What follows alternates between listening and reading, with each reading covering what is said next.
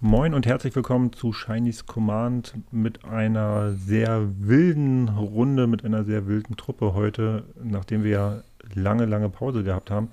Wir haben heute den guten Nareas, beziehungsweise Tom bei uns. Hallo. Ja, was? Hallo. Und wir haben natürlich auch wieder Owe ist auch wieder am Start. Familienpapa seit yeah. neuestem. Endlich auch mal wieder am Start. Das Baby schläft, beziehungsweise hoffe ich, dass das äh, Baby schläft. Sollte ich mich zwischendurch mal kurz ausklinken müssen, bitte ich das jetzt schon zu entschuldigen, aber das kriegen wir alles hin. Freue mich auf jeden Fall wieder am äh, Start zu sein. Ich denke auf jeden Fall, das kriegen wir hin. Und wir haben heute wirklich die, ich glaube, die mit am wenigsten vorbereitete Folge und trotzdem wahrscheinlich wird es eine richtig gute Folge, weil wir halt diesen, diese Hochkaräter am Start haben heute im, zu diesem Financial-Thema, nämlich wir wollen uns fragen, ist Commander eigentlich überhaupt noch erschwinglich und welche Faktoren sind denn eigentlich notwendig, äh, um Commander spielen zu können? So. Und da Tom diese großartige Frage mit eingeworfen hat, würde ich sagen, fangen wir mit dir einfach mal an. Wo, was ist deine These? Du hattest nämlich eine These mitgebracht und die würden wir mal gerne kurz nochmal zusammenfassen. Ja, so, Jetzt muss ich mich selber noch mal erinnern, was meine These war. Das hat vorher so wunderbar geklungen. Meine Grundthese war, was auch mit dem finanziellen äh, Aspekt dabei war, die These war, je nachdem, wie stark die Kaufkraft von gewissen Menschen ist, dementsprechend spiegelt sich das auch sowohl nicht nur in den Decks wieder, sondern auch, wie sie die Decks spielen. Also einerseits das Zusammenbauen, andererseits die Spielweise selber und nicht nur beim Zusammenbauen, wie grausiger Deck ist oder wie durchdacht oder was für wie schlecht oder jank oder was auch immer es ist. Nein, beim Zusammenbauen im Sinne von dem Kartenwert, den Einzelwert von den Karten selbst. Ist es jetzt ausgefeilt? Ist es jetzt einfach nur irgendwie plain? Hat man vielleicht überhaupt Sleeves? dafür oder spielt man einfach wirklich so auf dem Asphalt mit, ohne Sleeves, ohne irgendwas und drückt drauf und dreht sie seitwärts? Boah. So wie Richard Garfield das wollte. Genau. So wie wir alle Magic spielen sollten. Oh, ja. Ach, was wäre das für eine wilde Zeit gewesen? Genau, also das ist so ein bisschen so äh, die, die Frage oder die These und vielleicht fangen wir wirklich mit der ersten Frage mal an. Was brauchen wir denn jetzt wirklich rein plastisch? Was brauchen wir erstmal, wenn wir ein Commander-Deck bauen wollen? So, wenn wir mit Commander-Spielen anfangen wollen. Over. Naja, das ist eigentlich relativ einfach. Man braucht äh, Karten und zwar 100 an der Zahl. Im Idealfall ist eine davon legendär. Allerdings wissen wir auch alle, dass es damit nicht getan ist. Also die Karten sind ja nicht alle gleichwertig. Das bedeutet, äh, Basic Lands sind nicht so, nicht so teuer wie die meisten anderen Karten. Also sind sogar die günstigsten Karten, würde ich behaupten, in einem Deck. Man, die meisten Leute spielen nicht mehr auf dem Asphalt, sondern äh, haben Sleeves um ihre Karten. Manchmal einfach, manchmal doppelt. Die meisten Leute spielen auch nicht einfach auf dem Tisch, sondern haben eine eigene äh, kleine Decke, die sie darauf ausbreiten, die sich dann Playmat nennt. Also es kommt schon einiges zusammen. Was man dann braucht, dann braucht man meistens noch Würfel und Token und alles mögliche anderes. Also es ist ich glaube, es ist nach oben kein Limit gesetzt, was man alles an Zeug braucht, um Commander zu spielen. Aber ich glaube, die Bare Necessities sind halt die, das 100-Karten-Deck. Und dann halt noch die Sleeves wahrscheinlich, die Playmat und ein paar Würfel, damit man halt seinen Lebenspunktestand zum Beispiel darstellen kann. Reicht wahrscheinlich auch ein äh, Zettel und Papier, so machen das einige. Äh, das sind so die Sachen, die man brauchen würde. Aber wie äh, Tom schon gesagt hat, unterscheidet sich das Ganze natürlich extrem von 100 Kartenstapel zu 100 Kartenstapel und äh, in den Formaten auch. Ich habe mal so ein bisschen mich auf die Folge natürlich auch vorbereitet und eine kleine Statistik äh, mitgebracht, was so die Average Decks kosten in den einzelnen Formaten. Und ich will jetzt nicht das Ganze runterrattern. Es hat cardboardkeeper.com zusammengestellt. Ähm, im Standard im Jahr 2021 hat das Average Deck um die 250 Dollar gekostet. Äh, Modern hingegen um die 865. Also da kann man sehen, äh, Formate, die älter sind, kosten mehr. Commander hat den Vorteil, dass wir im Prinzip aus dem gesamten aussuchen können, was äh, Magic in der Geschichte hergegeben hat. Und darauf, das er, ergibt sich dann nachher mit dem Thema, welche Version spielen wir, wie alt sind die Karten, die wir spielen. Und das macht, äh, glaube ich, tatsächlich für viele einen Unterschied. Okay, genau, bevor wir darauf nochmal genau eingehen, dann würde ich den Tom auch gleich nochmal zu Rate finden. Also wenn wir jetzt einfach mal bei der ursprünglichen Aussage bleiben, wir brauchen also 100 Karten. Wir wissen es, je nachdem ist sogar möglich für 25 Euro gute Decks äh, zu bauen. So, die sind dann natürlich nicht so, also da ist die Varianz dann sehr groß, ne, weil du vielleicht dann weniger äh, guten Cardboard drin hast. Du hast die Interaktion ist einfach meistens ein bisschen teurer und so, aber wir haben ja schon, alle drei sind erfahrene Commander-Spieler. Das heißt, wir haben ja schon oft auch 25 Euro-Decks, die dann irgendwie komplett wild abgegangen sind, gesehen. Äh, irgendein Simic-Deck reicht ja schon, so die kosten ja auch nicht so viel. Das heißt, 25 Euro für so einen äh, Simic-Haufen, der irgendwie äh, cascaded, cascaded, cascaded. So, das wäre jetzt zum Beispiel eine Möglichkeit. Dazu Sleeves, ähm, wir nennen keine Marken, aber die sollten schon nicht die 250 Euro äh, Sleeves sein, sondern sollten halt dann mindestens eher die sein, wo du 100 Stück, naja, so 10 Euro aufwärts bezahlst oder 8 Euro aufwärts, ich habe das nicht ganz so im Kopf, aber auf jeden Fall die so ein bisschen etablierte Marken sind. Deckbox, was braucht man da? Die, wahrscheinlich die Pappschachtel, wo die äh, Sleeves drin sind. Das reicht, also auch da keine großen Kosten. Dann sind man, wenn du jetzt unbedingt noch eine Matte brauchst, na, die kriegst du für einen 20er irgendwo, dann bist du am Ende für bei, jetzt Kopfrechnen, zack, zack, zack, so bei 60 Euro. 70 Euro. So. Dann kannst du eigentlich einsteigen. So die Würfel und so kriegst du natürlich auch noch, aber das, die kosten ja auch nicht die Welt. Mm. Also das wäre so, wenn man jetzt sagt, okay, Commander ist eigentlich, wenn man es so sieht, ein budgetfreundliches äh, Format, wenn alle nach den gleichen Regeln spielen würden. Tun sie ja nicht. Und jetzt kommen wir dann mal zu dem Thema, ähm, was du gerade gesagt hast mit den verschiedenen Formaten und äh, alle wollen äh, spielen, was sie so spielen. Tom, was spielst du denn oder auf was legst du denn Wert bei so einem Commander-Deck und würdest du sagen, wo ist deine finanzielle, finanzielle Spielraum was, oder was glaubst du, was, was so der finanzielle Rahmen ist für so ein Commander-Deck? Mm, grundsätzlich der finanzielle Rahmen sollte eigentlich für jeden der sein, dass, es, dass es nicht schmerzt. So muss man sagen, so muss man mal, glaube ich, mal grundsätzlich einmal hergehen. Für die einen sind das 25 Euro, für die anderen sind es 50 Euro, für die, für die nächsten ist es vielleicht 200, 300, 400 Euro oder sonstiges. Persönlich bei mir, wenn ich so durch meine Decks durchschaue, dadurch, dass ich halt früher und jetzt früher viel gedraftet habe und jetzt halt immer wieder mal, ne, hat man es doch auch schon so seinen kleinen Stock zusammen. Aber mh, hm, wenn ich mir so überlege, der durchschnittliche Wert von meinen Decks nur von den Karten her ist, glaube ich, zwischen 100 und 200, glaube ich mal. Also doch auch eher mehr auf einem angenehmen Level, sagen wir mal so, weil sagen wir uns ehrlich, 100 Euro sind doch schon ein Stück Geld.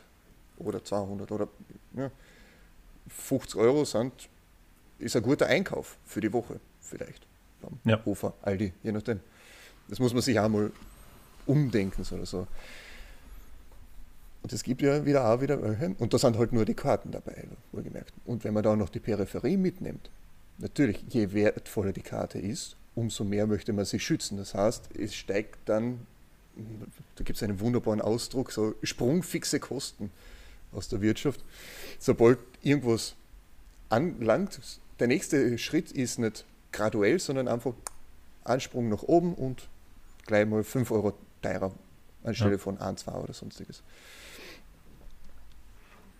Ja, definitiv. Also wenn ich jetzt mal bei meinen Decks durchgucke, da ist das günstigste Deck tatsächlich, äh, ich habe vorhin nochmal geguckt, ähm, liegt bei 38 Euro, äh, was ich mir, und das teuerste, aber das ist auch wirklich Bling, äh, das sind irgendwie so 750 Euro.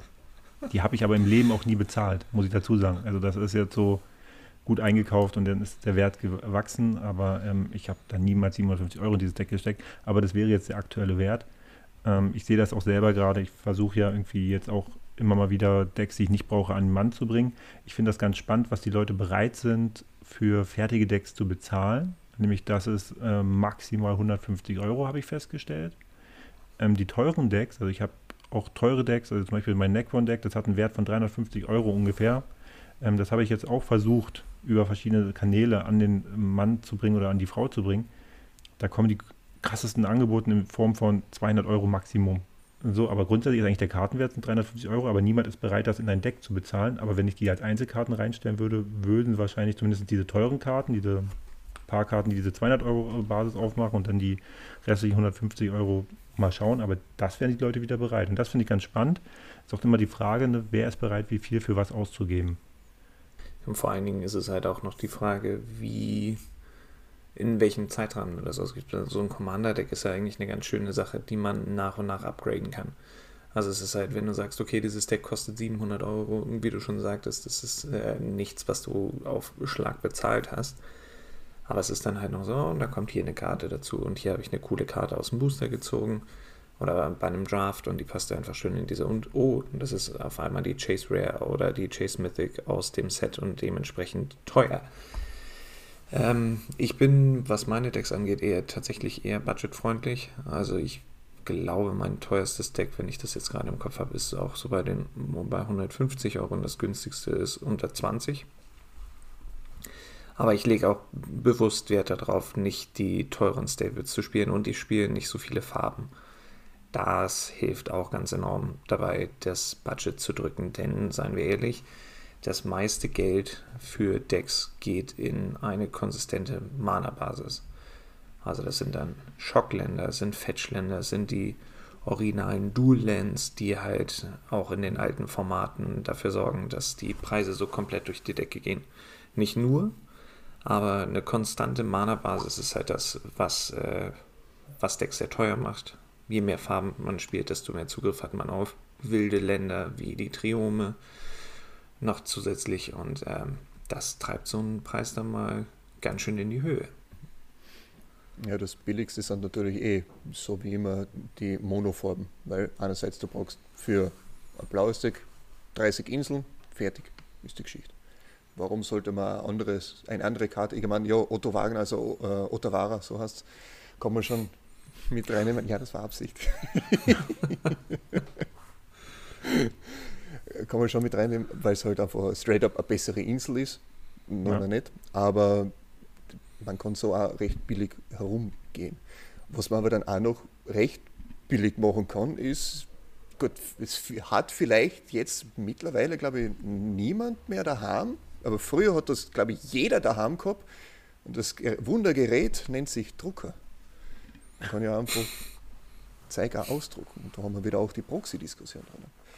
Genau. Zu der Proxy-Diskussion möchte ich auch gerne noch kommen. Ich gucke jetzt noch mal ganz schnell wegen den, ähm, wegen den Kosten. Und tatsächlich sehe ich gerade bei meinem teuersten Deck machen einen Größteil der Kosten wirklich ja, die Mana Base out. Ne? Also da habe ich dann irgendwie Karten drin, die, also zum Beispiel eine, ein Fetchland, was halt einfach aufgrund dieser besonderen ähm, ja, äh, das ist so ein, so ein Sendiker-Dings, ähm, einfach halt über 50 Euro wert ist.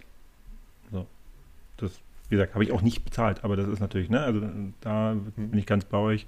Ähm, Mana oder ganz bei Over auch, der dann gesagt hat, ne, dass die Mana-Base einfach mit denn das teuerste ist. Und da ich ja, obwohl es, glaube ich, unter 0,01 Prozent oder sowas bei Commander ist, was wirklich ausmacht, aber ich bin ja auch jemand, ich spiele auch die Fetchlands, wenn ich sie habe. Nicht, weil ich sie, ich würde es mir niemals jetzt neu kaufen, aber dadurch, dass ich früher Modern gespielt habe, habe ich halt viele Fetchlands bei mir gehabt und spiele sie dann. So. Aber ich, ich spiele es trotzdem. In Modern. In Modern. In Modern ist es relevant. In Modern Leute ist es wirklich relevant. ja, sicher. Es sind da nur 60 Karten, also und bei 100 ja. 4 in 60 Karten ist ein ganz anderer Prozentsatz als einer per 100. Ja, genau. Und den muss man dann auch erst einmal ziehen. Und, und man spielt es halt nochmal anders, genau deswegen. So, aber vielleicht, jetzt überlege ich gerade, wo wir erst die Proxy-Diskussion an den Mann bringen, an die Frau bringen oder vielleicht doch erstmal die Frage stellen, ist denn dieser Bling, weil ich das jetzt so mit reingebracht habe, dieses Ausfeulen zum Beispiel vom Deck oder nur Full Art zu spielen oder nur Secret Lair Artworks und was es nicht alles gibt. A, ist das aus eurer Sicht was, was irgendwie auch so den, den Reiz von Commander ausmachen kann, dass man sich so ein, so ein Herzensprojekt, ein, so ein Deck mal anlegt und sagt, okay, das möchte ich, da möchte ich es gerne mal extravagant. Und ähm, B, gibt es vielleicht auch bestimmte Typen von Menschen, die das halt immer machen, weil das auch so ein Statussymbol ist. Also quasi Magic an sich schon. Wir haben festgestellt, es geht, man kann es sich bestimmt leisten, wenn man es jetzt reduziert, aber sind wir ehrlich, es ist ein Trading Card Game, das heißt, man reduziert sich eher selten. So, aber wenn man es möchte, könnte man es halt auch, sag ich mal, mit, mit einmal 100 Euro reinsetzen und dann äh, hast du halt äh, zwei Decks und ein bisschen Krams und kannst auch spielen. So, wenn alle aus deiner Playgroup das so sehen, muss man dazu noch sagen. Also wenn das Power Level steigt und die alle ihre Top-Karten spielen, dann wird es ja auch nochmal schwierig. Ähm, aber grundsätzlich ist es ja trotzdem ein, ein Luxushobby und die Frage ist jetzt halt, gibt es irgendwie bestimmte Typen von Personen und glaubt ihr, dass es eigentlich vielleicht auch jeder irgendwie gerne hätte, dass man so ein Projekt hat?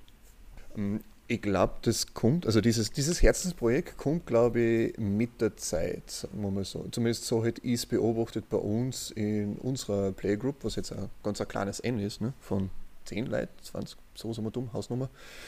Und zuerst war es halt immer so, die, Anfänge, wieder in Magic mit einzusteigen oder schon seit längerer Zeit bei Magic zu sein. Man, man steigt halt wieder ein, weil man hat sie früher mal gehört und, oh ja, na, ist cool, probieren wir mal. Und so setzt man sich halt einmal zusammen. Grundsätzlich, die ersten Decks, die man baut, sind eh immer nicht gut, sagen wir uns, sagen wir uns ehrlich. Die, die, die, unsere allerersten Decks, die, möge der ohne Schuld den ersten Stein werfen, aber unsere allerersten Decks sind meistens immer Trash. Ich weiß, mein, das war ultra Jank, das war mehr als Jank, das war einfach ein glorifizierter Draft-Pile, den ich zusammengewürfelt habe. Aber warum haben wir es gemacht? Wir haben es gemacht, weil wir uns ein gemeinsames Projekt mehr oder weniger zusammengetan haben, womit wir Zeit verbringen können. Das heißt, die Karten waren eigentlich relativ wurscht, weil klar, wir müssen wieder reinfinden, wir haben es wieder lernen müssen, weil es hat sich so ein Haufen Zeit getan. Haben wir uns zusammengesetzt, haben wir Deck gebaut, haben wir untereinander getauscht und wir haben Zeit miteinander verbracht. Das heißt, The Gathering war eigentlich mehr im Fokus. Und sobald das dann immer mehr, mehr nicht in den Hintergrund rutscht, also, weil ohne andere Leute kann man halt einfach nicht spielen, sagen wir uns ehrlich. Mhm. Aber wo dann immer mehr das zu, zu, zu was Natürlicher geworden ist. Man hat sich halt einfach getroffen, jeden Mittwoch, Donnerstag, wann auch immer, oder zweimal im Monat oder was immer. Man hat sich einfach getroffen. Da hat man dann immer mehr den Fokus dann auf die Karten selber gelegt. Und dann, klar, und da kommt jetzt dann auch wieder ein wunderbares zweites Problem mit hinein, aber das ist, glaube ich, wieder a different kind of worms, wie man so schön sagt. Nämlich, hey, du schau, für dein Deck, das habe ich die Karten gefunden. Da die, diese Parallel Lives, die passt für ein G, für wunderbar ein, probier du mal. Und dann, kommt es von der anderen Seite, ja, na, und die Karten passt in dein Deck ein und das und das und das. Und so pusht man sich mehr oder weniger gegenseitig hoch mit dem Power Creep. Wird auch dann eher mehr der Wert der Karten dann immer mehr wichtiger.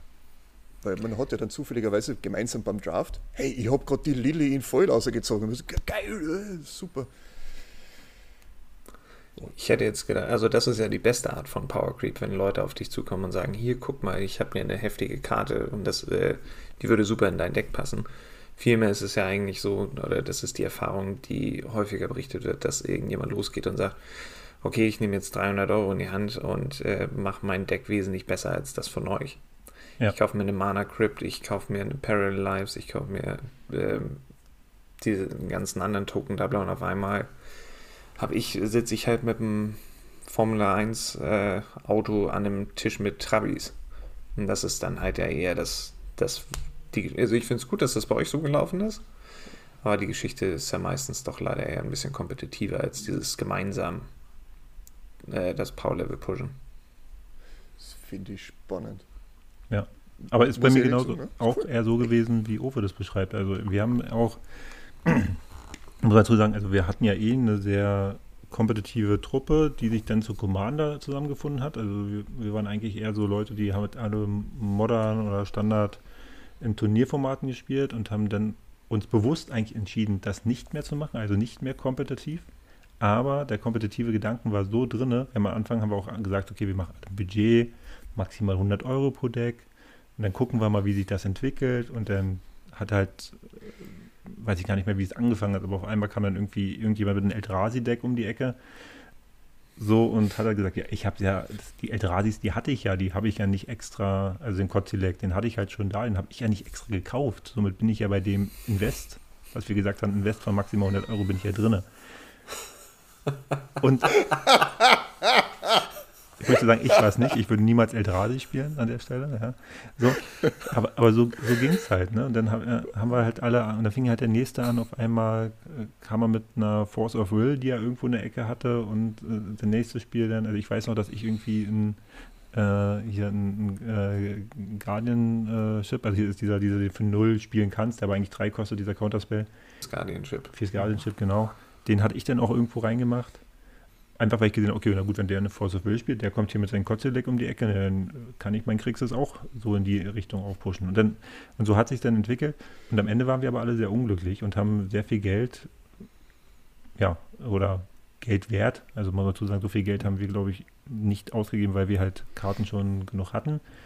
Aber so wurde sehr viel Geld wert in was reingesteckt und Spaß hatten wir am Ende erst wieder, als wir dann gesagt haben, okay, vielleicht sollten wir nochmal eine richtige Power-Level-Diskussion führen. Und diese Erfahrung habe ich also auch gemacht und von daher, und da muss man aber auch dazu sagen, wir haben auf diesem Weg eine Person verloren, die mit uns gänzlich wieder neu eingestiegen ist, die gesagt hat, ich kann es mir nicht leisten, mit euch mitzuhalten. Und das sollte man sich auch mal in den äh, Kopf, also ne, ja. vor Augen führen. Es gibt einfach auch Personengruppen, die können es sich nicht leisten, Power Creep mitzumachen, die können es sich nicht leisten, bestimmte Formate zu spielen. Deswegen bleiben wir bei der Frage. Also, ne, wie mhm. erschwinglich ist Commander da? Mhm. Ich, ich möchte noch mal kurz ein, ein, bisschen zurückrudern und Ruder.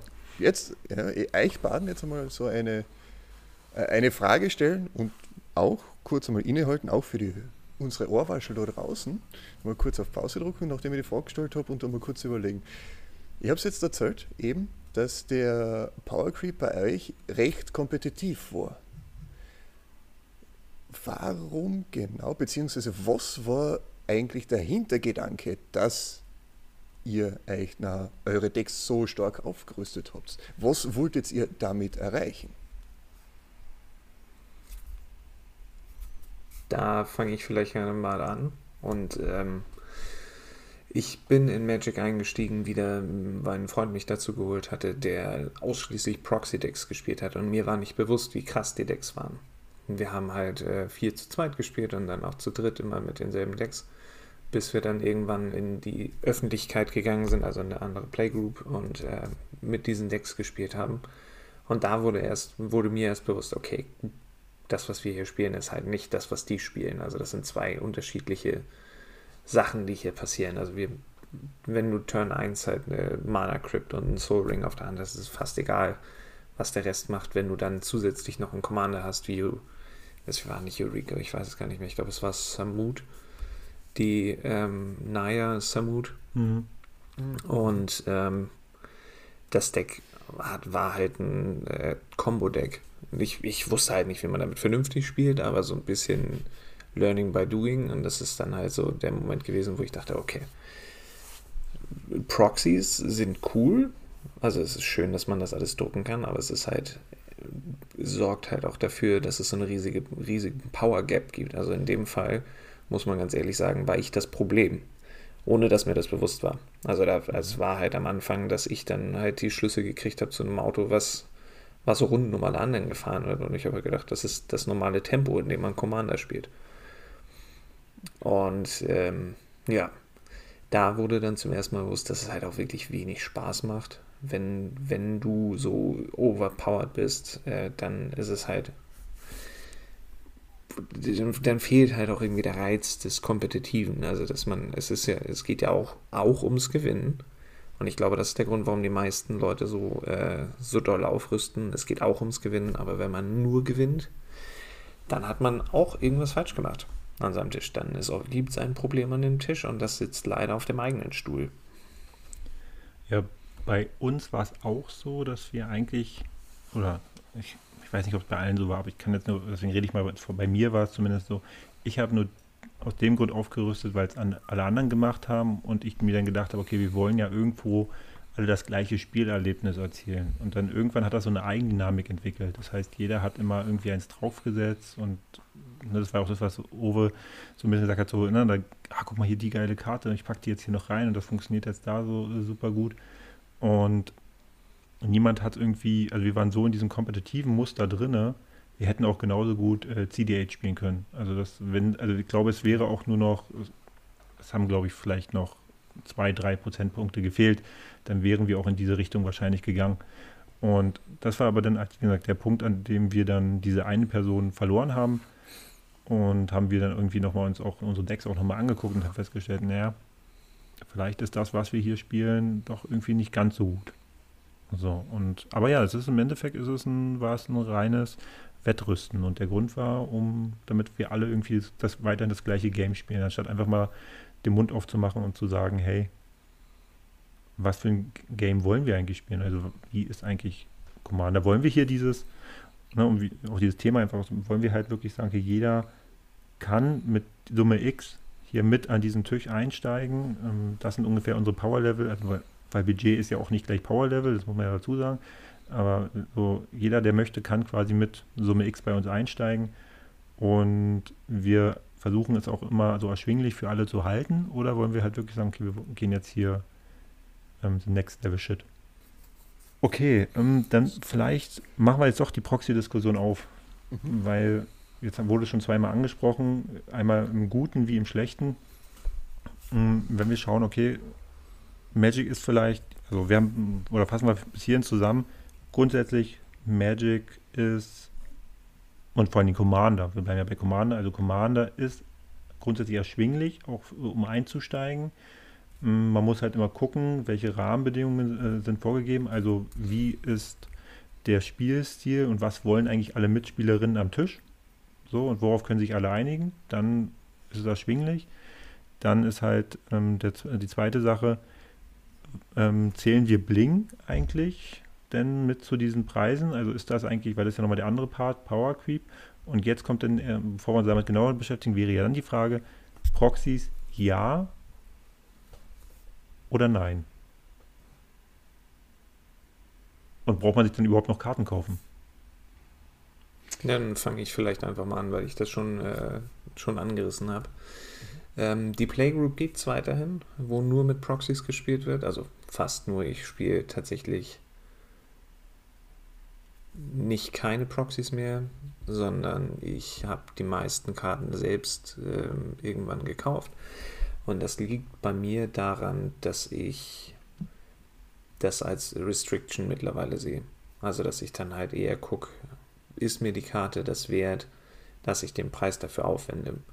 Meistens ist die Antwort nein und deshalb suche ich eine Alternative, die dasselbe macht, aber günstiger ist, die es dann wert ist. Was aber nicht bedeutet, dass ich Leute, also nicht gegen Leute spiele, die Proxys spielen.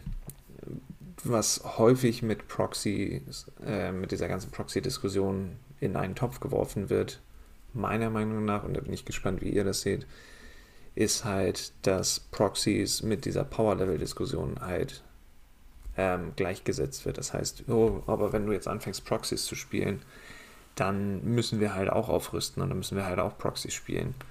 Das ist halt nur richtig, wenn die Proxys, die man spielt, halt die besten Karten sind, die man proxyen kann. Man kann genauso gut, keine Ahnung, wieder äh, einen schiefen Dragon proxyen, weil man ihn nicht zu Hause rumliegen hat. Also es ist halt, Proxys sind ja nicht, nicht per se schlecht oder per se super stark. Es ist halt das, was die Leute draus machen. Und dementsprechend bin ich eigentlich immer bereit, Leuten Leuten so weit zu vertrauen, dass sie da keinen Schabernack betreiben oder mir erzählen. Ähm, ich spiele hier zwar Proxys, aber das ist kein starkes Deck. Wenn die Proxys Force of Will, Mana Crypt, äh, Force of Negation sind, dann weiß ich nicht, ob wir dieselbe Sprache sprechen. Wie siehst du das, Tom? Ich würde es grundsätzlich sehr lustig finden, wenn zum Beispiel die billi billigen Karten wie Solring oder Arcane Signet geproxet werden, aber dann die, die teuren Karten original drinnen sind. Ist dann nicht zwingend eine Lüge, dass man die Sachen proxies, aber ja, äh, grundsätzlich finde ich Proxys eine sehr, sehr coole Variante und eine gute Variante, um einfach einerseits zum Austesten und äh, so wie du sagst, es ist auch schon irgendwie ein bisschen auch ein kleines Problem, nicht zwingend vom Power Level her, sondern vom, wenn man ein Deck baut, sich selbst dabei einschätzt, wie gut das Deck ist und wie gut man es steuern kann und es dann mit zum Tisch bringt zu den drei anderen Leuten, die auch noch dabei sind und die auch noch mit Spaß haben. Weil Commander, Multiplayer, klar, wenn ich gewinne oder wenn ich die ganze Zeit gewinne, so wie du es schon vorher richtig gesagt hast, wenn ich die ganze Zeit gewinne, dann muss ich den Finger auf mich selber zeigen. Dann haben die anderen definitiv keinen Spaß und dann darf ich beim nächsten Mal auch nicht mehr dabei sein. Zum Beispiel, wenn ich mit dem CDH-Deck zu einer Casual-Runde dazukomme, wo auch voll geproxt ist. Was ich jedoch ziemlich gut finde und was eigentlich relativ lustig ist, auch Proxy-Decks, auch wenn sie komplett geproxied sind, auch zum Beispiel mit den Ländern. Äh, es gibt eine wunderbare Seite, ich weiß nicht, ob ich die nennen darf oder nicht, keine Ahnung. Wir haben kein Sponsoring mit irgendjemandem, von daher hau raus. Optimal. Mpcfeel.com. Da kann man eben jeglichen Kartennamen in Englisch einsetzen und sich dann die wunderbarsten Artworks raussuchen, nicht nur die Originalen, sondern auch fremde. Du hast zum Beispiel auf an, äh, an Training Grounds hast du dann den Edward von, von Full Metal Alchemist drauf zum Beispiel. Sehr schön. Und darfst aber dann natürlich nicht die Rückseite von den Magic-Karten drinnen haben, musst halt natürlich andere Sachen machen.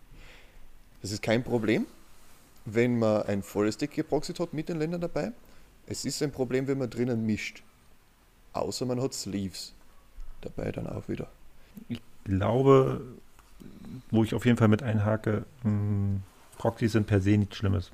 Das habe ich übrigens vor ein paar Jahren noch anders gesehen. Da muss man dazu sagen, Bösatz hat ordentlich dazu beigetragen, dass ich immer mehr pro Proxy bin.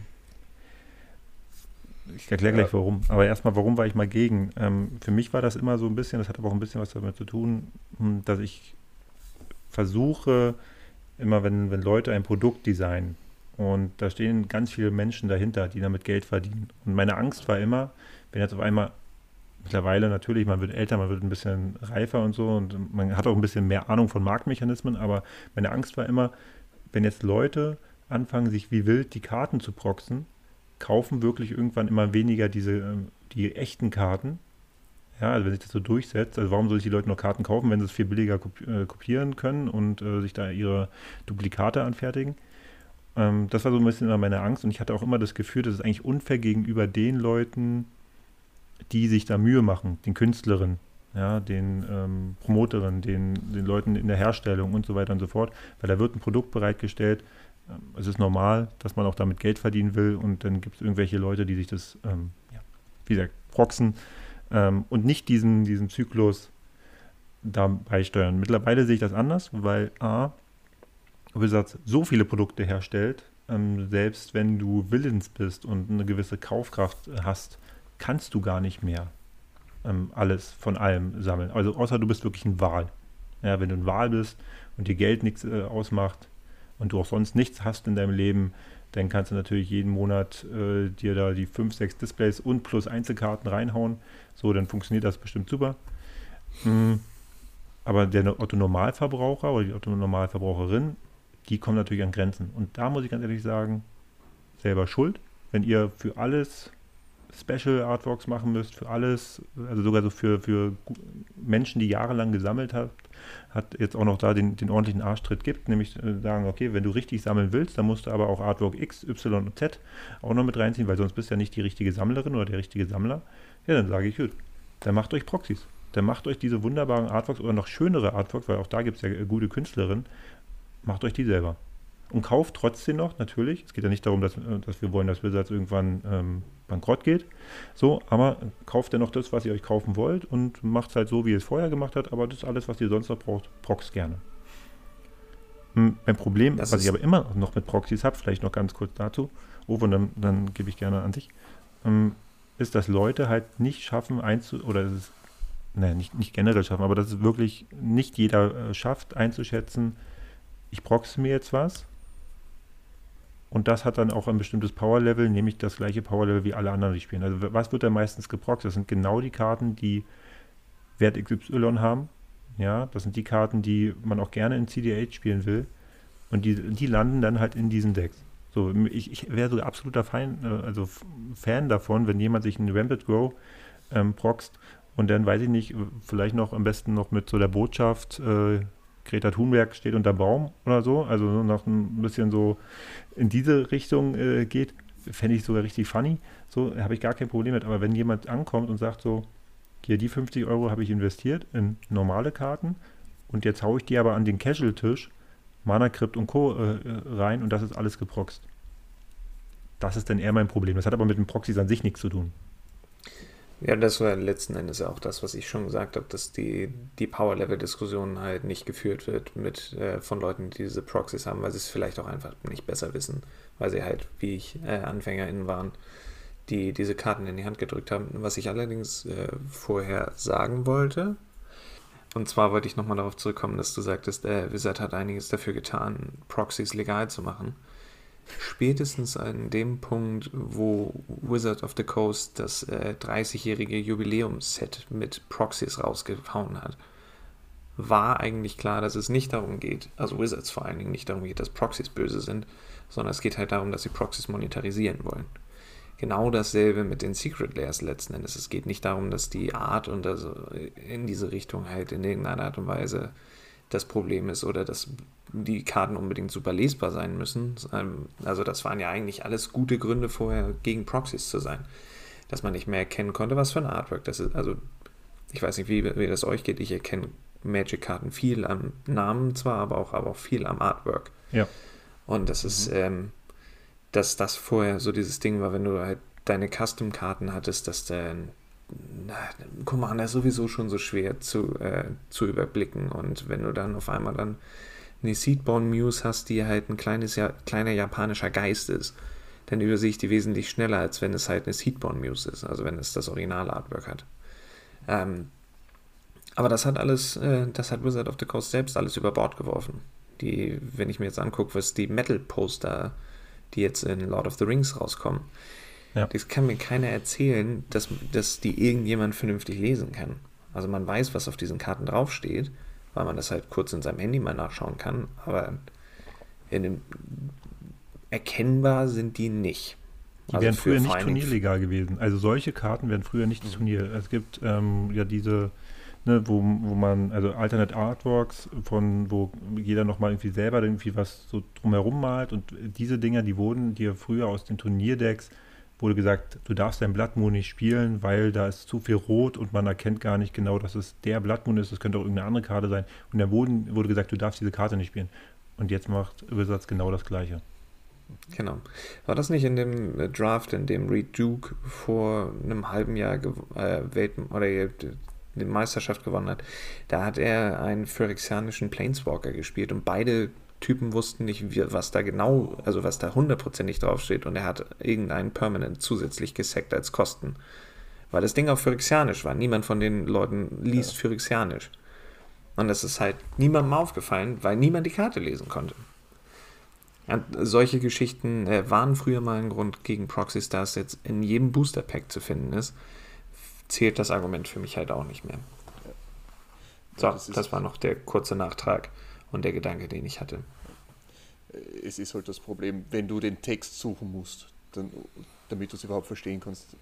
Das gleiche Problem haben sie damals auch gehabt mit den, ah, was haben sie da gehabt? Infect war auch eine Karte davon, wo sie Full Art Spells, Instance und Sorceries gemacht haben. und da, da, das ja, war Promos, so, ne? Ja, ja, genau, das war auch so herrlich und wir waren da damals in Prag draußen und haben gesagt, hey cool, Infect was macht das? Keine Ahnung, 50 Cent nehmen wir mit. Dann habe ich es in der Deck eingebaut, dann habe ich es gespült. Ja, was macht das? Warte, ich schaust da mal nach. Das war so Hit und Miss. Hm. Das ich war ja. Gab es da nicht, also es gab ja da von Karten wie Path to Exile, wo man ja noch einigermaßen weiß, was man machen kann. Aber es gab da zum Beispiel auch ein Full-Up Cryptic Command. Ja. Wo du ja. vier oder fünf verschiedene Modi hast. genau. Ja. Also, also ja, jeder, stimmt. das macht. Also das, ja, äh, das ist noch mehr. auch so ein Ding. Karte, die niemand ja. spielt und da gibt es dann halt Full Art davon. Ja, ja, genau. Also das hat Magic schon damals ein bisschen verunipipelt, aber äh, spätestens seit dem äh, 30. Äh, 30th Anniversary Ding ergibt es überhaupt keinen Sinn mehr, äh, zu erzählen, dass Proxys nicht legal sein dürfen, weil Wizard of the Coast da ein Problem mit hat. Die, die machen das selber. Ja. Okay, also Proxys für uns auch absolut fein. Wir denken, das kann auch dafür, dazu, äh, äh, nee, dafür sorgen, dass äh, Commander erschwinglich ist. Also weiterer Faktor spielt aus unserer Sicht zusätzlich zu normalen Karten natürlich, spielt auch äh, gerne Proxys. Und ähm, um einfach auch in diesem Format ja, möglichst günstig ähm, Spaß am Magic zu haben. Ja. Ein kleines Addendum. Ja. Spielt, spielt Proxys, aber mit Hirn. So muss man, glaube ich, dazu sagen. Ja. Schön Ja. bedacht, was man sich proxiet. Und Genau. warum? Da habe ich noch Ja. tatsächlich nur, weil mich das interessiert, eine kleine Frage äh, an euch. Und zwar sind die meisten Proxys, die ich so in Commander sehe, halt in der Mana Base. Weil halt das das meiste Budget in der Regel frisst. Ähm, habt ihr ein Problem, wenn Leute ähm, ein vernünftiges Power-Level ansonsten haben, aber sich die äh, in ihrem 5-Farben-Deck, die OG-Duels, alle komplett geproxt haben? Nein. Nö. Nicht Okay. wirklich. Auch Ich habe sehr häufig, sehr häufig gehört. Achso, ja, erzähl du erstmal. Ja, vielleicht ganz kurz. Ähm, kann ich dir genau sagen, warum? Weil wenn wir jetzt mit Power äh, bewegen, dann ist das ähnlich zu den Fetchlands. Es macht für die Deckstärke keinen großen Unterschied. Und wenn jemand sich der, der Meinung ist, weil er die alten Länder cool findet, dann macht sich die als Proxys rein, dann ist das für mich absolut fein, weil ich gehe davon aus, dass die Person grundsätzlich weiterhin die Shocklands spielen wird, ähm, vielleicht noch ein paar Triomes äh, mit reingepackt hat und so weiter. Also alles, was auch eh die Mana-Base äh, sehr stabil macht. Und im besten Fall macht die Person sogar das so, dass sie noch anfällig ist für Point Removal auf Ländern, weil sie äh, keine Basisländer mehr drin hat, oder einfach schön Blood Moon anfällig wird.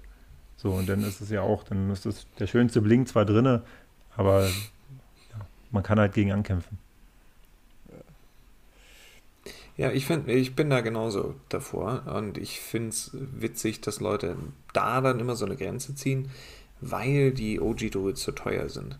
Also, dass sie halt häufig mit Proxys kein Problem haben, aber wenn jemand sich die ganzen originalen Dual-Lands, die halt das günstigste kostet ja, keine Ahnung, absurde Summen wie 370 Euro für die Revised mit dem weißen Rand. Ja. Und dann kann der fast beliebig hochgehen, was den Kartenwert angeht. Aber das, und das war, war nur eine Sache, die mich persönlich interessiert hat. Ich glaube, und das ist die- einfach nur die Gatekeeping. Das habe ich bei Proxy, bei Leuten, die äh, gegen Proxys sind, aber häufig das Gefühl, dass es äh, Gatekeeping ist, dass es da, dass das der Hauptgrund ist. Ich habe Geld für die Karten investiert, deshalb darf ich die spielen und du hast kein Geld investiert, deshalb darfst du die nicht spielen.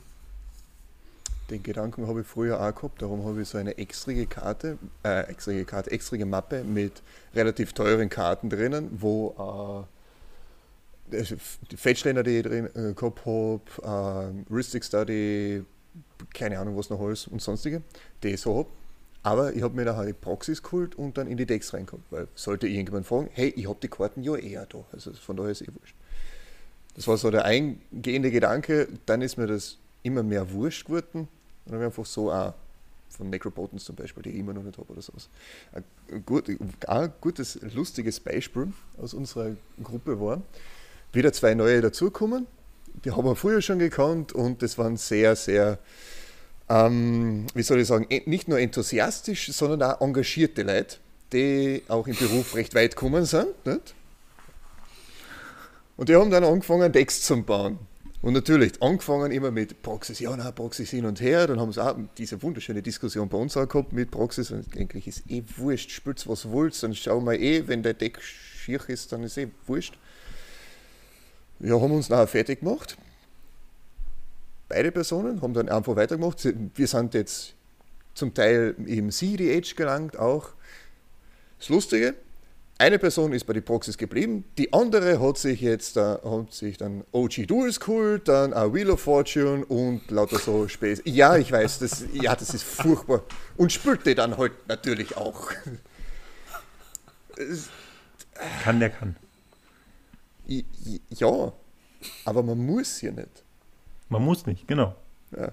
Nur weil man kann, heißt das noch lange nicht, dass man muss oder sollte. Das ist ein ganz wichtiger Punkt, den man sich für den Rest seines Lebens auch äh, außerhalb von Magic merken kann. Nur weil man kann, heißt das nicht, dass man muss. Also, äh, wie, wie geht das Filmzitat? Das war von Jurassic Park noch, oder? Recht passend zu, zu, zu jetzt Ixalan. Die Wissenschaftler haben so lange, äh, so lange überlegt, ob sie es können und haben dabei vergessen, ob sie es überhaupt sollten. Oder irgendwie so in die Richtung. Ja, genau. So, so ist es wahrscheinlich auch. Und das ist ja auch der Punkt, wo ich jetzt nochmal versuche, Richtung Blink zu gehen, nämlich äh, die Notwendigkeit und warum es Personen gibt, die das machen.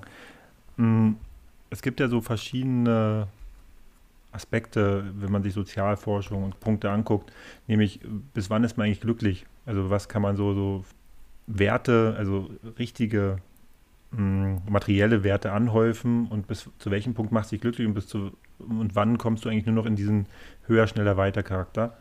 Und zum Beispiel, man sagt, oder man hat gesagt, man muss sagen, die, die Studie ist ein bisschen her, bis zu 3500 Euro im Monat in Deutschland, ja, in Deutschland, ist es ein Einkommen, womit du, also, ne, da bist du ausgiebig, kannst dir was leisten, aber du bist in einem, in, in, so in dieser Mittelschicht, dass du nicht unbedingt diese Vergleiche anstrebst. Das heißt, eigentlich bist du mit diesem Einkommen bist du glücklich. Also, das waren die glücklichsten Menschen, waren quasi die, die ungefähr sich in dieser Einkommensrange, ähm, also 3000 bis 3500 Euro befunden haben. Brutto oder netto? Brutto. Okay. Also das waren quasi die, die, diese glücklichen Menschen, weil sie konnten sich ihren Urlaub leisten, sie konnten sich ihre Kleidung leisten. Wie gesagt, die Studie ist ein paar Jahre her, also das war noch vor Corona. Und konnten auch einfach, die konnten sich sogar noch irgendwie anteilig was fürs Haus sparen und so weiter und so fort. Also die hatten einfach all diese Möglichkeiten. Heute müsste man die Summe definitiv höher ansetzen, aber die hatten halt die entsprechenden Möglichkeiten.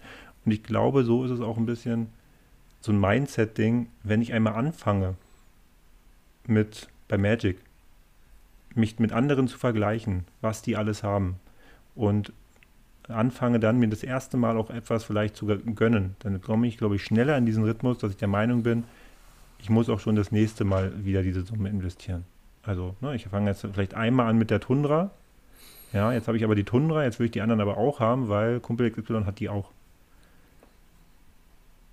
Es ist eine These sage nicht, glaube nicht, dass es, also ich weiß nicht, ob es stimmt, aber ich, meine These ist tatsächlich, es ist so, wenn du einmal anfängst, dich in bestimmte Pfade zu begeben, ist es schwieriger, da wieder rauszukommen. Und dann fängst du auch generell an, in bestimmte Kreise reinzukommen, die vielleicht auch ganz viel diese Originale spielen, die vielleicht besonders viel Blink spielen, dann willst du da auch mithalten. So. Das kann ich mir insofern vorstellen, als dass wir ein Trading Card Game und halt auch ein sammelbares Trading Card Game spielen und dass es dann diesen Sammleraspekt hat. Bin mir nicht sicher, wie, wie ist das bei euch ausgeprägt? Also sammelt ihr Magic auch oder spielt ihr Magic? Mehr sammeln als spielen, weil es einfach wesentlich kürzer dauert. Also man hat gleich bald einmal ein Booster gekauft, aber eine Runde gespielt ist, dauert doch länger. Ja, das stimmt. So theoretisch gesehen. Ja. Naja, aber sammeln bedeutet ja, okay, ich will, äh, du warst auch jemand, also im extremsten des Extremen bist du halt auch jemand, der hinter dem einen Ring her war, zum Beispiel. Das sind so die Hardcore-Sammler, die halt nach Seriennummern sammeln und da geht es dann halt, glaube ich, schnell, das, was äh, Patrick gesagt hat, dieses höher, schneller, weiter. Mhm. Und die Spieler suchen sich halt die Game Pieces, mit denen sie halt ihre Decks auf werten. Und das, da, dahingehend war meine Frage so ein bisschen. Also ich würde sagen, ich bin Deckbauer. Ich bin weder, also ich spiele gerne Magic so, und ich ähm, rede auch gerne über Magic, aber ich bin keiner, der unbedingt weder jetzt irgendwie große Sammlungen anhäufen will. Ich habe auch überhaupt keinen Schmerz. Also ich könnte jetzt wirklich heute sofort sagen, okay, wenn jetzt jemand kommt, hier komm, ich gebe dir Summe X für die, für deine Karten, drei Decks darfst du behalten, würde ich sagen, hier komm, nimm. So, hier. Ne, diese, wenn ich meine drei Lieblingsdecks behalten kann, kann ich immer noch spielen. Ist okay. Ähm, brauche ich mir halt irgendwann mal was Neues. So, also ich bin da wirklich komplett leidenschaftslos, was das betrifft. Ähm, ich war, früher war ich halt eher Spieler, aber auch da auch, auch im kompetitiven Bereich. Ich habe versucht, im Rahmen des Kompetitiven auch irgendwie nochmal äh, im Deckbau Nischen zu finden. Also ich bin wirklich eher so ein, so ein Timmy ist das, glaube ich. Ne? Timmy sind die Deckbauer, die irgendwie immer. Hm. Das sind die, äh, Timmys sind die mit den großen Kreaturen so, und die okay. Johnnies sind die, die halt äh, die Combo? Goldberg Machines bauen.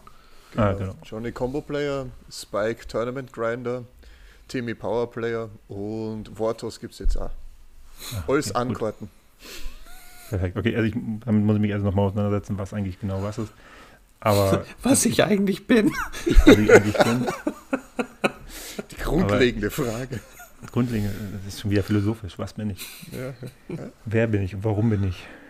Und ja, also wie gesagt, für mich ist es äh, ist, ist da komplett die, die Leidenschaft eher im, im Bauen. Also wenn mir jemand zum Beispiel sagt, hier, helf mir beim Deckbau, bin ich sofort da. Wenn mir jemand aber sagen würde, ey, ich habe hier Turnier XY, dann würde ich sagen, okay, ich muss gucken, ob ich Zeit habe.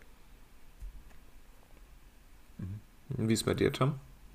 Also auch in, unter dem Aspekt nochmal, bist du immer noch eher der Sammler als der Spieler?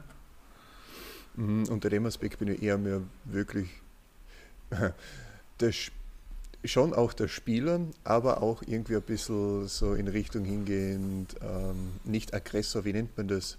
Aufwiegler vielleicht. Also ich, ich rege zur Diskussion, weil mein nächstes Projekt wird sein, dass ich ein Boros-Deck mache und mit dem dann ohne Sleeves spiele.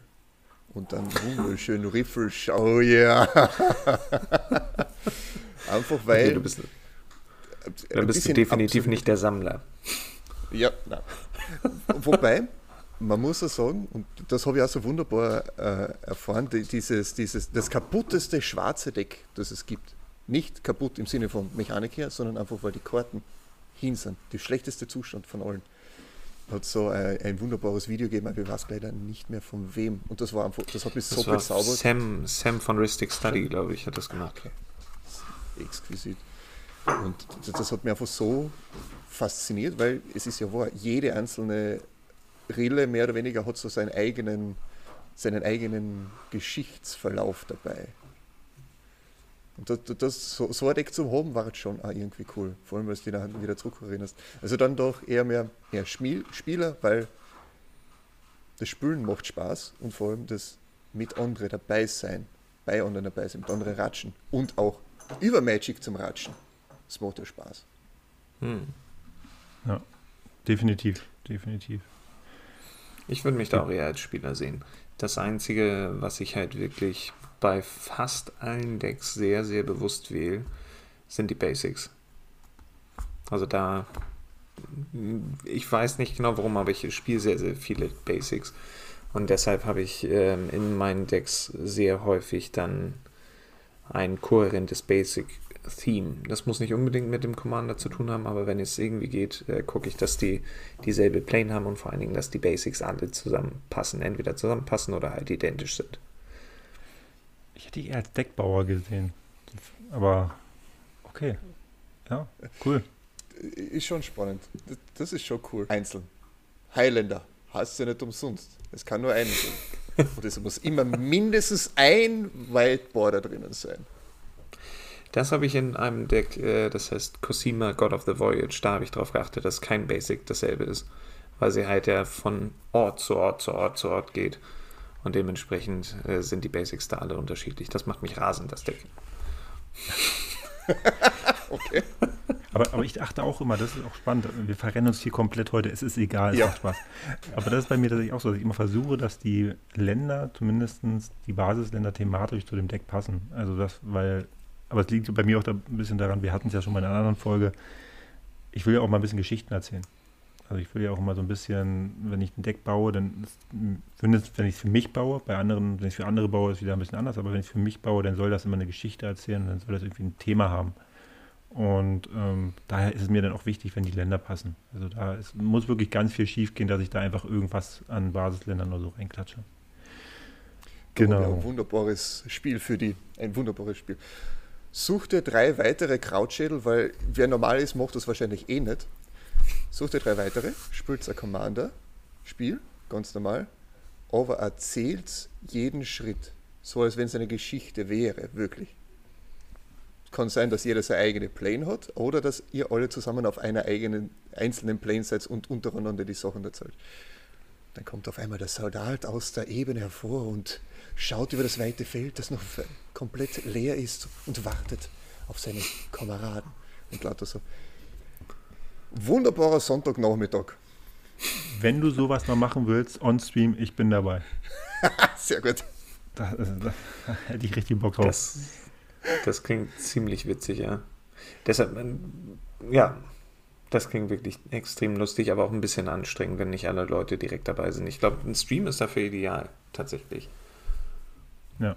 Ja. Okay, noch eine Ah, Frage und dann, dann, dann müssen wir versuchen, irgendwie diesen guten Abschluss zu kriegen. Also beziehungsweise ist die vorletzte Frage und zwar Bling. Wir haben es schon ein paar Mal angerissen.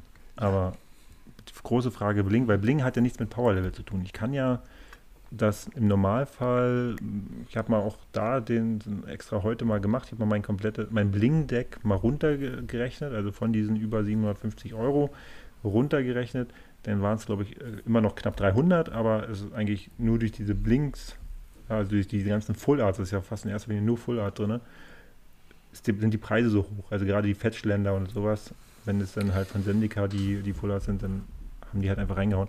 Und da ist ja zum Beispiel meine Frage, ist Bling jetzt aber trotzdem eine Sache, wo ihr sagt, wenn jemand mit so einem Bling-Deck auftaucht, ey, das ist voll geil.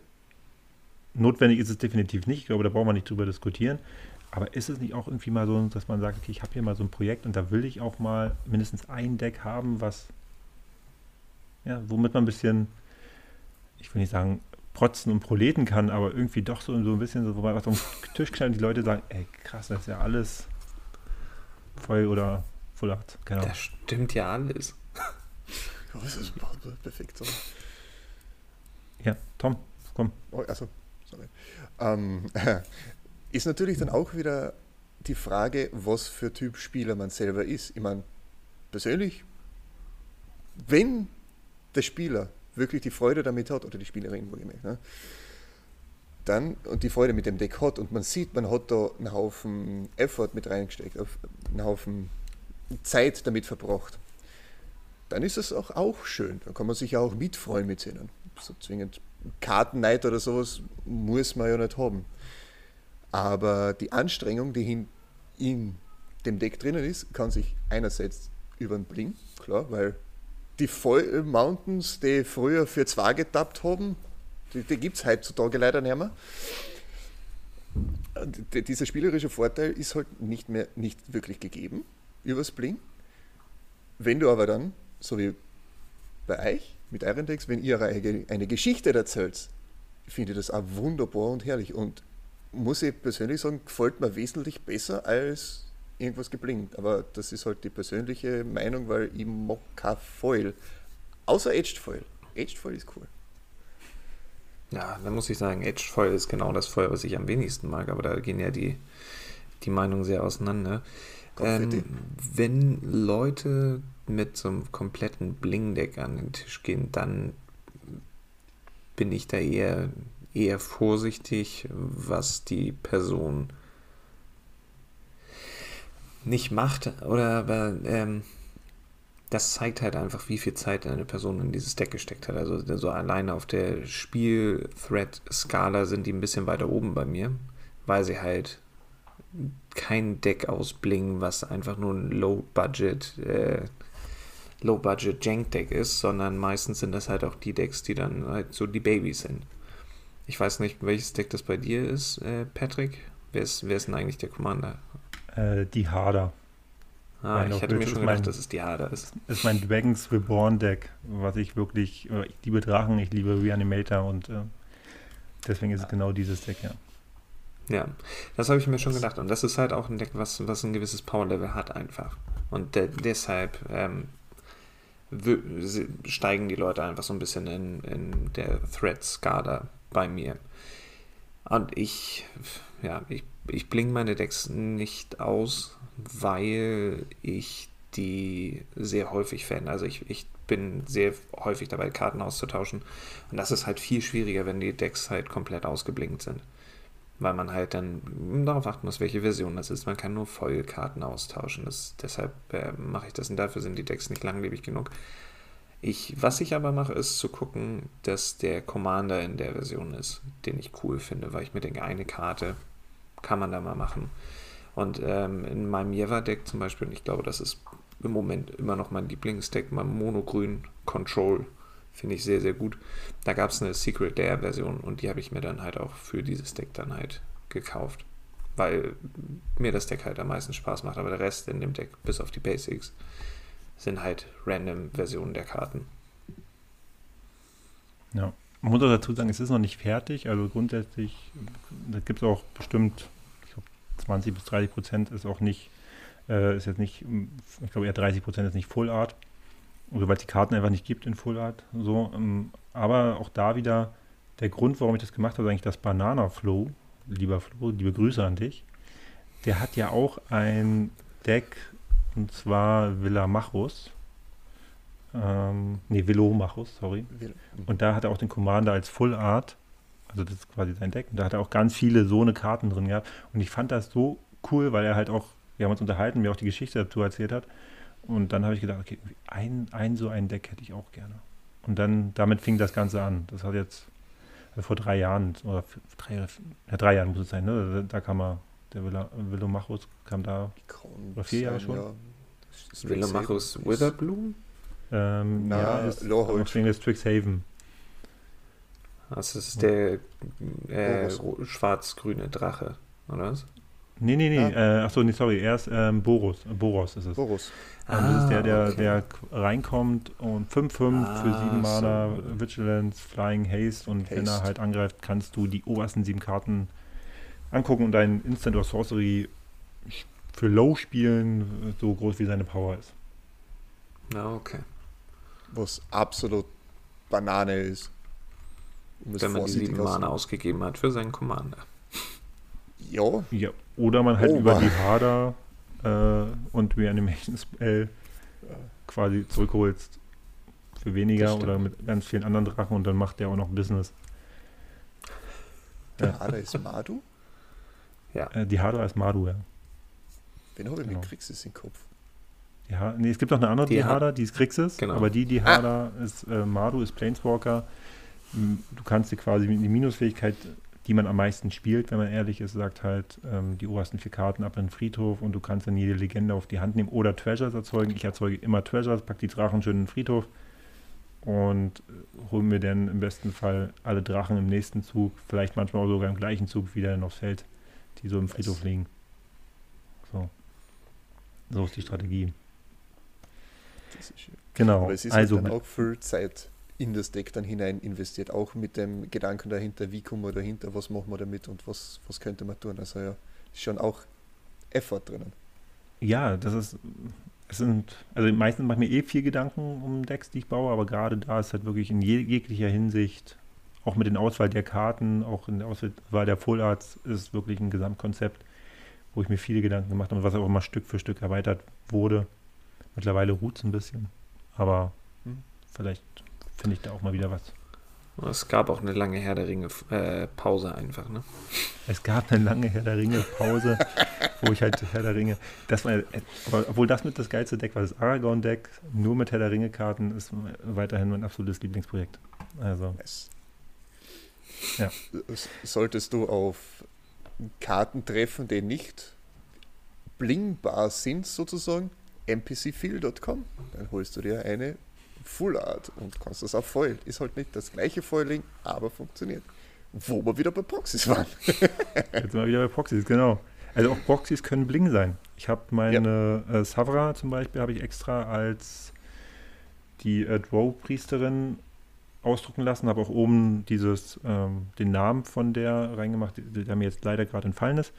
Und ja, auch das, also quasi drunter ist noch der richtige Name, aber oben drüber halt dieser Name und auch das kann, kann sein. Auch das kann Blink sein, wenn du ein thematisches Deck hast und dir sagst, okay, da wo es nicht die passenden Karten gibt, die proxy ich mir halt in dem entsprechenden Artwork. Ist für mich auch Blink. Wenn es ein gut gemachtes Proxy ist, dann ist das für mich auch Blink. So. Mhm. Absolut, sehe ich genauso. Ja. Muss man an der Stelle mal Silvana zum Beispiel ist äh, Prinzessin Mononoke. Monogrün, passt perfekt. Ja, Richtig, ja, sehr gut. So, wie schaffen wir das jetzt aus diesem Wirrwarr, an was wir ja. heute herumphilosophiert haben? Es ist die erste Folge nach der Pause, oder? Es, ist die erste, es wird die erste Folge nach der Pause, genau. Ja, zu gucken, dass wir irgendwie auf eine Conclusion kommen. Ja. Also die Eingangsfrage war, ist Commander erschwinglich? Und ich würde sagen, mit all dem, was wir gesagt haben, vielleicht macht jeder von euch mal ein kleines Fazit. Dann würde ich nochmal jeden von euch bitten, ähm, Werbung für sich zu machen. Also gleich im Anschluss am besten der, der Conclusion und dann mache ich am Ende nochmal den Sack zu und einmal rund. Okay, und dann würde ich sagen, fange ich an, damit genau. Tom ein bisschen mehr das letzte Wort hat. Richtig. Und das ist ein schönes Sandwich zwischen uns. Ähm, meine Conclusion ist, es ist ähm, absolut erschwinglich, wenn man die Zeit investieren kann, die man braucht, um ein Budget-Deck zu bauen. Oder, das ist ein ganz verrückter Tipp, es gibt so vorgefertigte Text, äh, Decks, die werden sogar von Wizard verkauft. Die heißen Precons. Die kann man sich auch kaufen und mit denen kann man so wunderbar gegen Precons spielen. Da gibt es sogar manchmal auch Ligen von. Unsere kommt jetzt gerade zum Ende. Ähm, und das funktioniert auch. Also es ist, es ist immer noch nicht günstig. Wir reden hier immer noch über ein Luxushobby. Aber mit 70 Euro könnte man theoretisch, wenn man nicht so Magic verrückt wäre wie die meisten, ein Deck kaufen und lassen. Man muss es nie wieder anfassen und man kann in jedem Commander-Tisch damit spielen. Ob man damit Freude hat, ist immer noch eine andere Geschichte. Aber es ist ein relativ niedriger Einstieg. Das Problem kommt dann halt später, wenn man schon ein bisschen von seinem Cardboard-Crack genascht hat und dann halt immer noch mehr möchte und immer noch mehr möchte. Dann wird es irgendwann schwierig und halt auch schwierig zu handeln, das Hobby. Ähm, aber der Einstieg ist auf jeden Fall möglich, selbst mit kleinem Budget. Genau, und bei mir, ihr hört den Podcast, das ist schon eine gute Sache. Äh, ich habe noch meinen Blog EDH Love, da könnt ihr auch nochmal vorbeischauen. Da stehen auch ein paar lustige Sachen. Ich habe auch was über Proxys geschrieben. Vielleicht schaut ihr euch den Text dann nochmal an, wenn ihr da eingehender äh, informiert werden möchtet über meine persönlichen Meinungen dazu. Und dann gebe ich mal ab an den lieben Tom. Ja, Conclusio von meiner Seite aus ist es erschwinglich immer noch. Und für mich gibt es ein ganz klares Ja. Es kommt darauf an, was man halt investieren möchte. Möchte man Zeit investieren oder möchte man Geld investieren? Weil man kann sich geschwind einmal ein Deck zusammenbauen, in Gedanken auf Card Market gehen, die, die ganzen Karten zusammensuchen und bestellen und da muss man halt warten. Oder eben auf eine Proxy-Seite gehen, die Karten von dort runterladen, ausdrucken, Zaumern schneiden und bla und blub und überhaupt. Es ist möglich, es geht immer, es kommt immer darauf an, wie viel man damit bedenkt und in was für einem Umfeld man ist. Ganz wichtig und das fängt schon sogar vor der Rule Zero an. Man muss sich vorher schon, wenn man sich das Deck zusammenstellt, egal wie, bewusst sein oder wenigstens einmal kurz überlegen, in was für eine Spielgruppe geht man hinein, was haben die davor oder ganz blöd, man muss ja nicht einmal ein eigenes Deck haben, man kann ja auch jemanden fragen, ob man kurz einmal sein Deck ausleihen kann oder eins von seinen Decks ausleihen könnte. Und dann kann man mitspielen. Und dann kriegt man auch ein bisschen das Gefühl für die Playgroup mit. Der Gefragte sollte dann aber natürlich nicht zu eitel sein und sagen, nein, nein, das sind meine Karten, das sind ganz wichtig, das ist teuer. Das ist halt dann wieder ganz was Eigenes. Nicht? Und ja, Magic ist für alle da. Ab 13 Jahren bin ich, sind wir drauf gekommen am Anfang. Und es macht Spaß. Wichtig ist der Gathering. Magic kommt dann eigentlich auch, sagen wir uns ehrlich, als zweites. Wenn, wenn wir uns ehrlich sind. Und ja, wenn ihr mehr von mir hören wollt, bin ich auf Twitch, Twitter und Instagram als Narias underscore COL zu treffen. Bin der Tom, jetzt mit Tom, Narias, wo immer.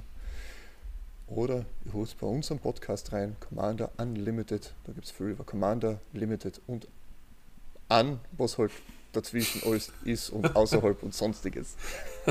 ich, ich liebe den Namen. Das äh, ergibt auch Sinn.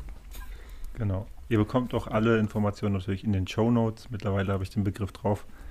Ähm, wir werden also die Links dann unten reinstellen. Genau, auch bei mir eigentlich ja.